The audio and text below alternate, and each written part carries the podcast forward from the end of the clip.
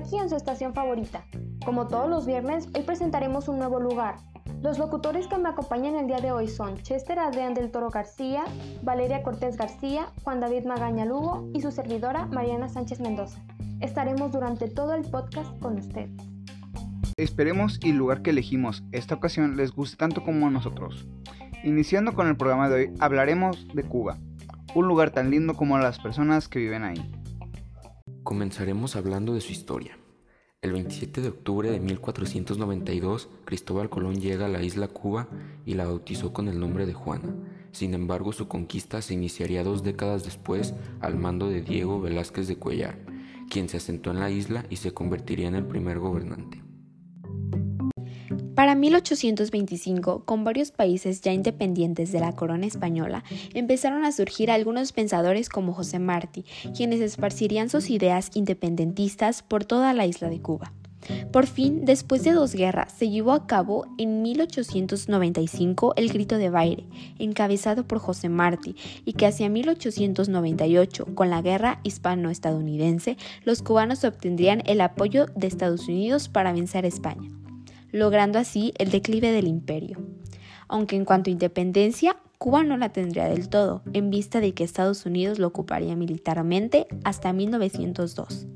Fulgencio Batista Saldívar fue un militar dictador cubano que llegó al poder como presidente de Cuba de 1940 a 1946 y fue dictador de 1952 a 1959. Durante ese periodo cometió varios hechos que dejaron en descontento a la isla. En 1955 se funda el Movimiento Revolucionario 26 de Julio, liderado por Fidel Castro, que tenía como propósito derrocar la dictadura de Batista. Y así, el 2 de diciembre de 1956 partieron de México a Cuba. Después de algunos conflictos armados, el 1 de enero de 1959, los revolucionarios por fin consiguieron el poder. Después del triunfo de la revolución, hubo cambios en Cuba, como la expropiación del petróleo, el azúcar, los bancos y las empresas comerciales. Y en respuesta a esto, Estados Unidos inició un bloqueo económico, que hasta la fecha sigue vigente. Tras estos bloqueos económicos, Cuba ahora se convertiría en una economía subsidiada por la Unión Soviética. Esto también influenció a la isla y especialmente a su gobernante Fidel Castro de llevar un sistema socialista que después de la caída de la URSS se negaría a dejar. La ubicación de este lugar se encuentra en el archipiélago Antillas Mayores en el Mar Caribe. La división La Habana es la más poblada con 2.130.431 habitantes y una superficie de 109.884 kilómetros cuadrados mientras que la población de todo Cuba es de 11.193.470 habitantes. Les estaré hablando un poco de las tradiciones de Cuba. Las tradiciones de Cuba son respetadas y disfrutadas por todos los turistas que visitan la isla. El derroche de alegría, calor y buenas energías son componentes fundamentales de las fiestas típicas de Cuba. En un momento les hablaré un poco de las fiestas más importantes de Cuba. Festival de Fuego en Santiago de Cuba. A principios de julio empieza una de las más esperadas fiestas por los locales, conocida como la Fiesta del Fuego.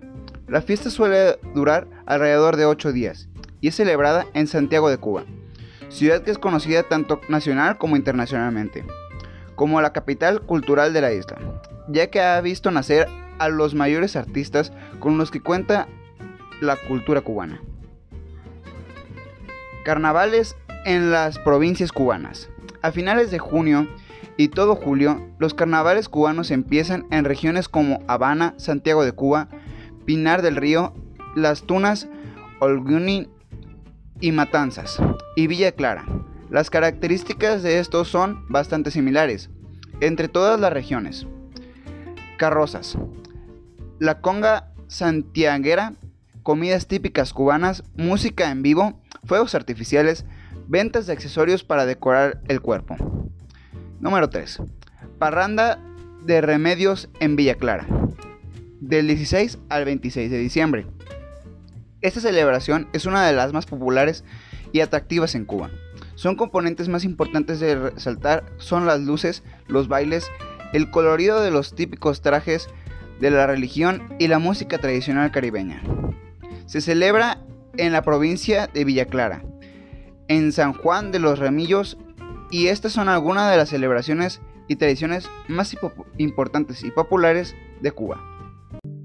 En Cuba, el 86.85%, un muy alto porcentaje de la población, se declara creyente. El 66.89% de la población practica el cristianismo. Así pues, se trata de la religión más seguida por su población. En los últimos años, el porcentaje de creyentes se ha mantenido.